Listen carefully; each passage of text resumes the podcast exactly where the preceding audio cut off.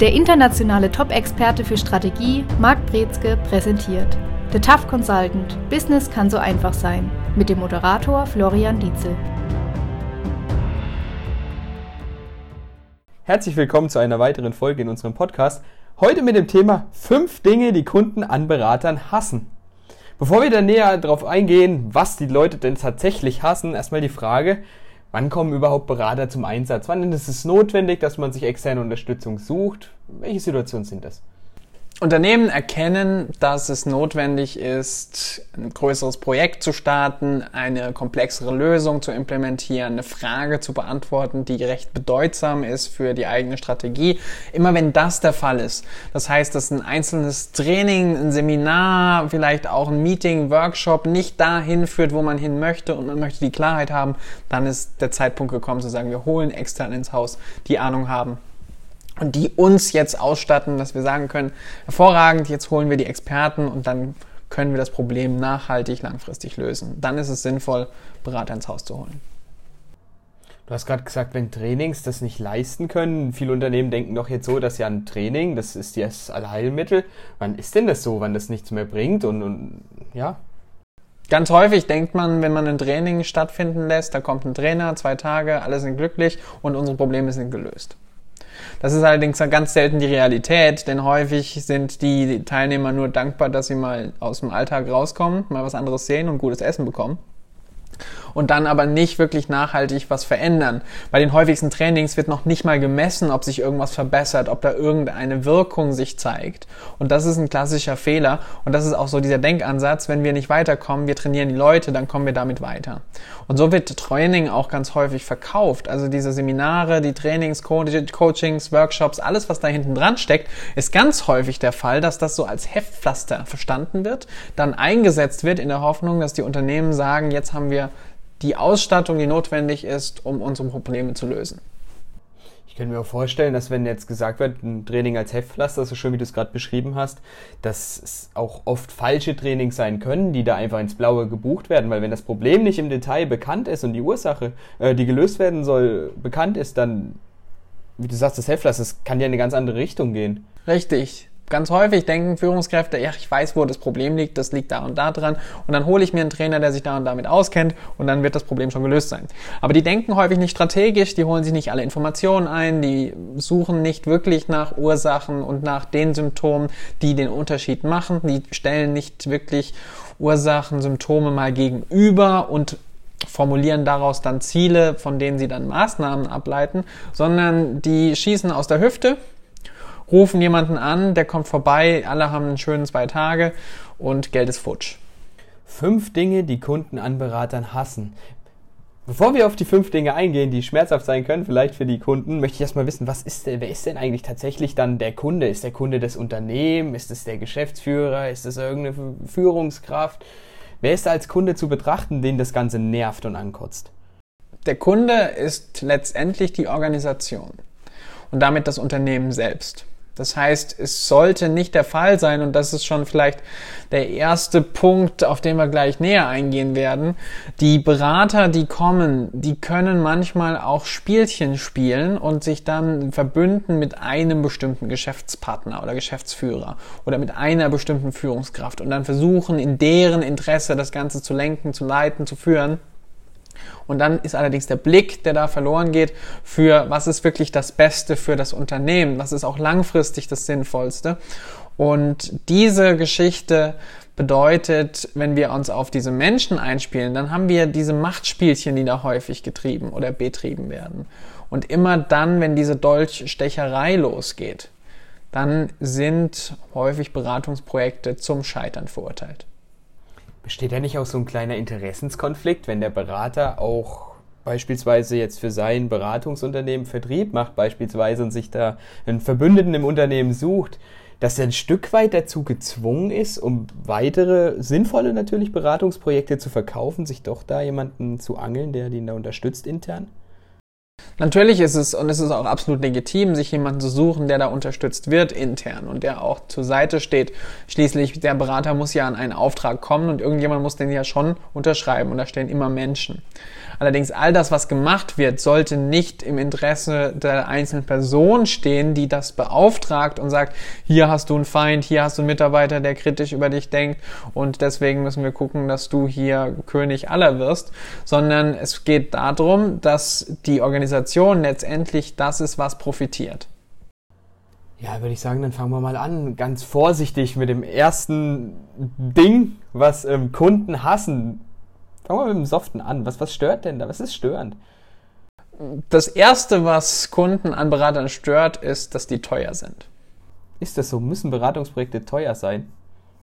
Die meisten sehen auf jeden Fall, wenn sie Beratung hören, denken, oh, da macht jemand Consulting. Das muss teuer sein. Und da kommen dann auch häufig Angebote mit dran, die ganz exorbitante Summen verwenden, tolle Broschüren, komplexe Strategiemodelle aufzeigen und dann auf den restlichen 38 Seiten erklären, wie das Ganze funktioniert. Da werden dann mit teuren Bildern und, und Beispielen, Referenzprojekten beworben, um dann zu zeigen, wie das Ganze dann aufgebaut werden kann.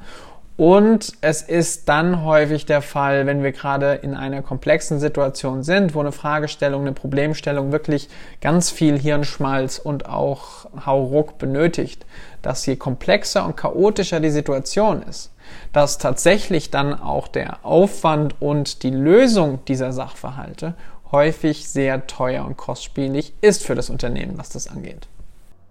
Ich denke, hierbei ist aber auch ganz klar wichtig, dass man nicht einfach lediglich den Preis betrachtet, sondern auch das Problem an sich, wenn das nicht gelöst wird, was das kostet, sich mal vor Augen hält. Und da mal einen Vergleich zieht, was dann da hinten raus entsteht, wenn das Problem gelöst wird, durch ein sehr gut umgesetztes Beratungsprojekt, oder? Genau das ist der Ansatz, über den auch viele Berater verkaufen und sagen, wenn wir das nicht lösen, wenn das auch nicht nachhaltig gelöst wird, dann entstehen die Probleme und die Kosten, die dann dranhängen, sind viel größer als der Invest, der hinter der Beratung steht. Ein anderer Punkt, der damit zusammenhängt, ist mit teuer. Nicht nur, dass die Beratung selber teuer ist, sondern dass viele Berater eben sich auch rein über einen hohen Tagessatz definieren und den dann auch entsprechend abrechnen. Und das steht nicht immer im klaren Verhältnis zu dem Ergebnis, was erzielt wird. Also es ist viel sinnvoller, dass man sagt, wir gucken uns das Ergebnis an, was ist das wert, davon nehmen wir 10% und das soll die Lösung sein, die wir dann als Budget verwenden, damit das Ganze gelöst wird oder aufgebaut wird oder was auch immer das Projekt dann beinhaltet. Aber dieser Ansatz vom Denken und auch vom Vermarkten ist sowohl für Consultants viel sinnvoller, als auch für Unternehmen viel sinnvoller. Weil ansonsten kommt dieses, dieses Bild nicht weg vom Kopf, dass die so teuer sind. Angenommen, ich bin jetzt ein solider Mittelständler, der immer mal hier und da ein Training gemacht hat mit seinen Vertriebsjungs und jetzt ist es halt soweit, ich entscheide mich dazu, ich möchte mir mal einen Berater ans Board holen, der mich bei der ganzen Sache, unterstützt. Wie kann ich denn dann, ohne dass ich einen großen Plan von habe, ein bisschen das System, sage ich mal, durchleuchten? Also, wie du gesagt hast, dass ich Berater rein über Tagessätze definieren, dass ich dann ein Gefühl für bekomme, dass ich alles richtig mache. Wie kann ich da als Geschäftsführer des Unternehmens dann herangehen? Die erste Frage, die wir uns stellen müssen, ist, was ist das Ziel von dem Geschäftsführer? Wenn der drüber nachdenkt, einen Berater anzuheuern, dann ist er schon relativ weit fortgeschritten in der Kaufentscheidung. Die Frage, die da hinten dran steckt, ist, was bewegt den dazu, einen Berater an Bord zu holen? Geht es darum, dass die, die Vertriebsmannschaft darauf ausgelegt werden soll, dass die jetzt im virtuellen Raum verkaufen soll, dass der Außendienst jetzt nicht mehr so gut vorankommt wie vorher? Geht es darum, dass es international aufgebaut werden soll und die Vertriebsmannschaft da jetzt neue, neues Marktsegment, neue Kunden ansprechen soll, neue Kooperationspartner gewinnen soll. Das ist die Fragestellung, die das Ganze häufig initiiert. Und wenn diese Problematik oder diese Fragestellung komplex genug ist, dann kommt man an den Punkt, dass man sagt, ich komme mit meinen drei Beratern oder Trainern viel mehr, die ich habe, nicht mehr weiter. Und ich muss jetzt mal gucken, wer kann mich hier unterstützen. Und zwar so strategisch, dass ich zwar hier Geld einsetze, aber dann auch Ergebnisse rausbekomme. Sehr gut. Also Punkt eins immer Ziel und Ergebnis im Hinterkopf behalten, dann kann das teuer ganz schnell, vielleicht auch günstig werden, wenn man es näher betrachtet. Was stört noch? Was hasst der Kunde noch tatsächlich an Beratern? Dass die Berater häufig mit Schema F-Lösungen vorbeikommen. Einmal das Ganze zeigen, toll präsentieren in teuren Workshops und dann wieder gehen und Man hat zwar eine Liste mit allem, was man machen sollte, aber das Know-how hat man noch lange nicht. Man hat auch nicht die Organisation und man ist alleine gelassen. Schema F, das kann funktionieren, muss nicht funktionieren, oder? Ganz häufig funktioniert das nicht, weil es nicht eine Methodik ist, die angewendet, angepasst werden kann. Und noch viel schlimmer ist, dass die Methodenkompetenz nicht vermittelt und weitergegeben wird an diejenigen, die es umsetzen. Das heißt, Beratung versteht sich häufig so, dass die da aufhören, wo es eigentlich spannend wird, wenn es dann um die Umsetzung geht. Und die haben vielleicht noch einen Umsetzungsplan, Maßnahmenplan, was gemacht werden sollte. Allerdings heißt es noch lange nicht, dass das Unternehmen in der Lage ist, das auch alles hochwertig umzusetzen. Manchmal, wenn man Glück hat, hat die Beratungsfirma dann noch was in der Hinterhand, um zu sagen, wir haben noch andere Trainer an Bord, die kommen vorbei. Allerdings, was da die Regel ist, ist, dass Beratung und Training ganz strikt getrennt sind. Und dann kommt der Trainer, der die Beratungsfirma zwar mag, weil der dort dann eben drüber Geld verdient, aber nicht unbedingt dann das wirklich vermitteln kann mit der Branchenkenntnis maßgeschneidert auf das, was der Kunde auch braucht. Und dann kriegen sie eine zweite Schema-F-Lösung, die denen nur bedingt weiterhilft. Und dann sind wir auch wieder bei Punkt eins, dass das Ganze teuer ist, ohne dass es wirklich was bringt diesem Schema F und dem, dass es nichts bringt, kann ich doch gut entgegenwirken, wieder aus Sicht des mittelständischen Geschäftsführers vielleicht, ähm, dass ich schaue, wie wird das Ganze dann tatsächlich gemessen, wie sind die Kennzahlen aus, passen die zu mir? Ich glaube, anhand dieser paar Fragen kann ich schon das Ganze ein bisschen durchleuchten, oder? Ganz wichtig ist, dass man diese Messinstrumente nutzt, einsetzt, definiert und auch schaut, dass die nicht in eine falsche Richtung gehen, dass man was misst, was letztendlich den Erfolg verfälscht, den man tatsächlich möchte und nicht das misst, was man denkt, das sieht gut aus. Also das sind auch so zwei andere Kriterien. Und da sind wir wieder bei der Frage, die du richtigerweise gestellt hast, dass eben die Organisation der Kunde ist und nicht eine Person, die dann tolle Zahlen dem Geschäftsführer beispielsweise präsentieren kann, was häufig auch gemacht wird. Um das eigene Image dann aufzupolieren und sagen, ach, wir haben es ja sehr gut gemacht und die Zahlen passen, aber hintenrum stinkt das Ganze zum Himmel. Richtig. Und dann ist es auf einmal wieder für den Geschäftsführer, für die Organisation teuer. Teuer. Nächster Punkt. Punkt Nächster drei. Punkt. Punkt 3. Beratungsfirmen sind sehr arbeitsintensiv. Das Was heißt, heißt arbeitsintensiv.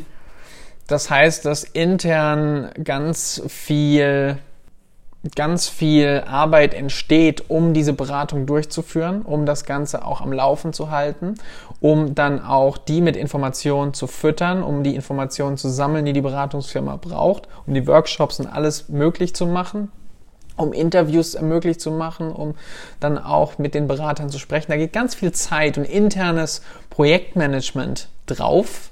Nicht nur bei der Beratungsfirma, da geht auch ganz viel drauf, aber bei dem, bei der Firma, bei dem Kunden, da geht ganz viel Zeit drauf, was dann bedeutet, dass dieser Aufwand nochmal zusätzlich on top entsteht zu dem, was auch noch die Beratungsfirma abrechnet.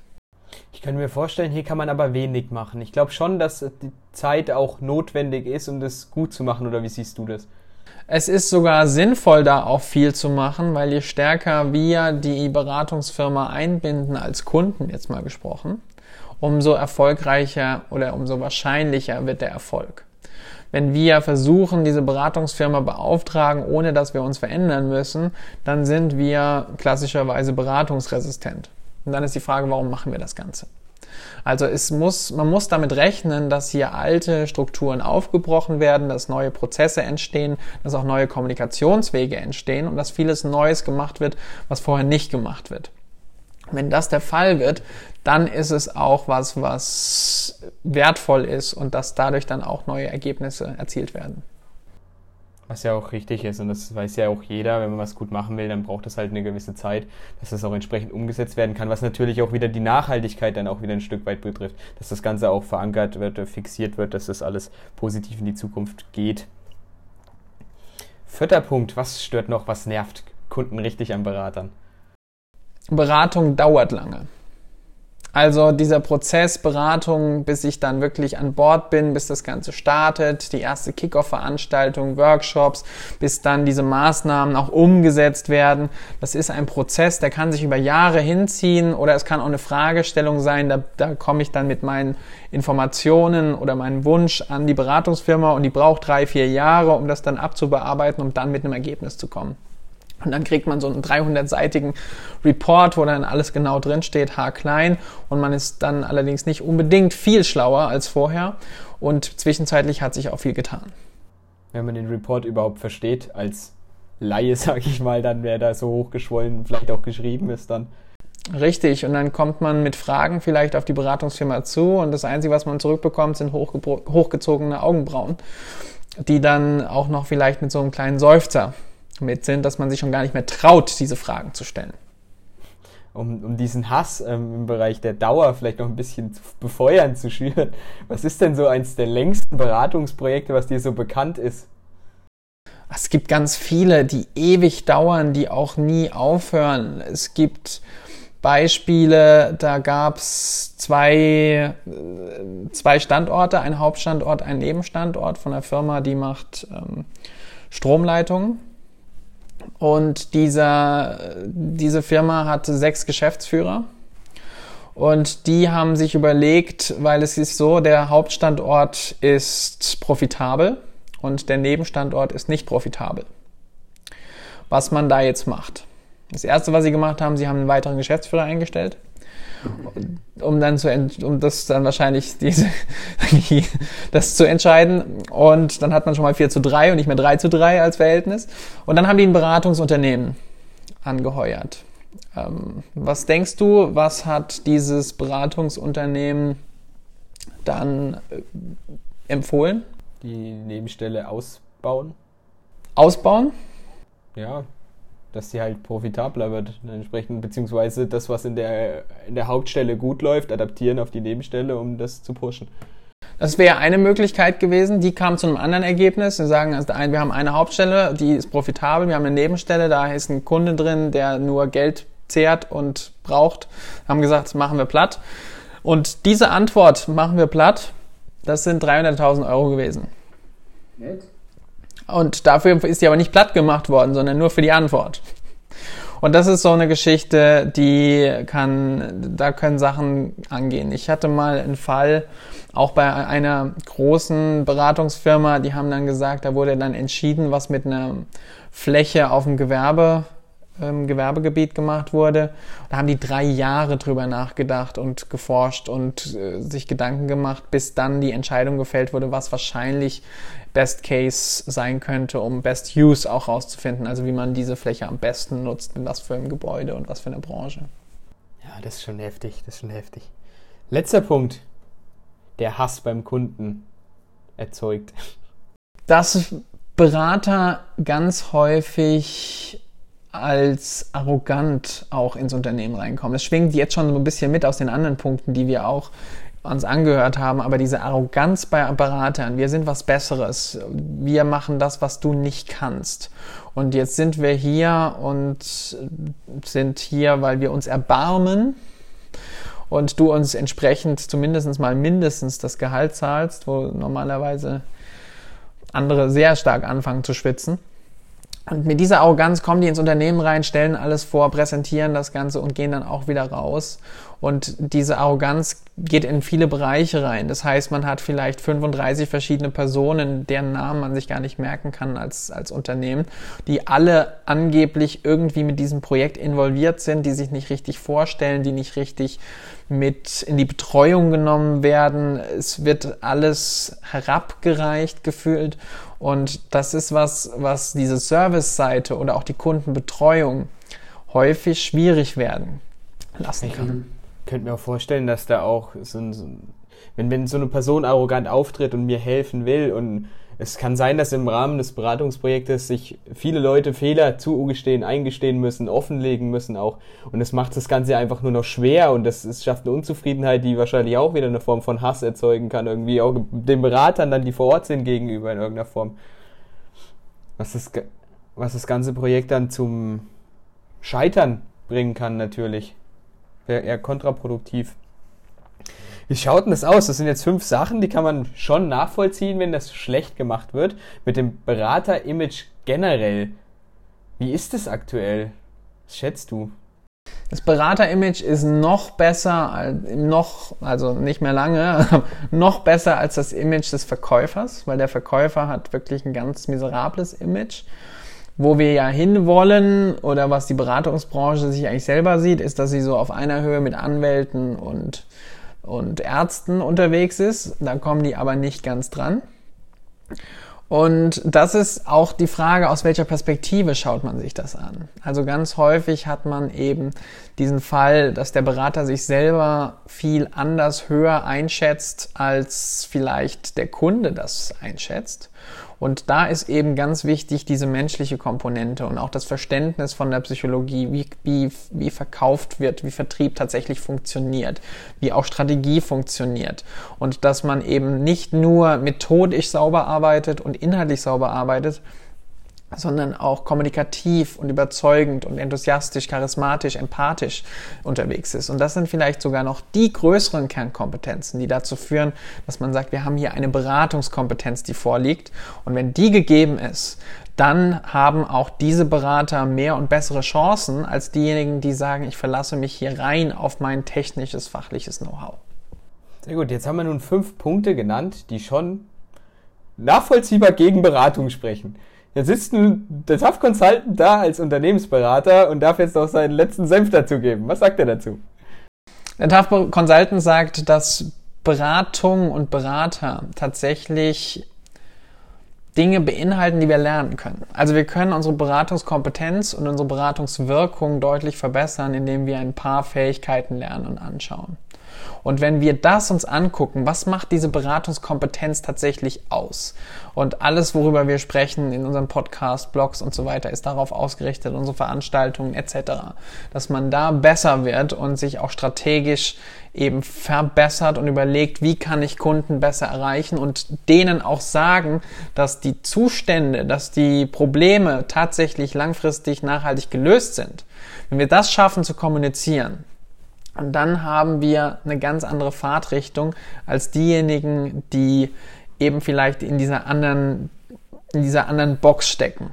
Und das ist auch der große Unterschied zwischen den Beratern, die sagen, wir sind unterwegs, vielleicht sogar als Solo-Selbstständige, die sagen, wir sind unterwegs in kleineren Firmen, Agenturen, gegenüber den ganz großen Beratungsfirmen, die ja wirklich auch sehr stark sich abgrenzen wollen und was vielleicht auch zu deren Schaden ein Stück weit tatsächlich passiert. Wenn Sie uns das nicht glauben, probieren Sie es doch einfach aus und schreiben uns. Das soll es für diese Woche gewesen sein. Wir uns nächste Woche. Bis dahin, gute Zeit. Ciao. Das war The Tough Consultant. Business kann so einfach sein. Für mehr Infos besuchen Sie uns auf www.markbrezke.com. Für Fragen, Wünsche oder Anregungen schreiben Sie eine E-Mail an team@markbrezke.com.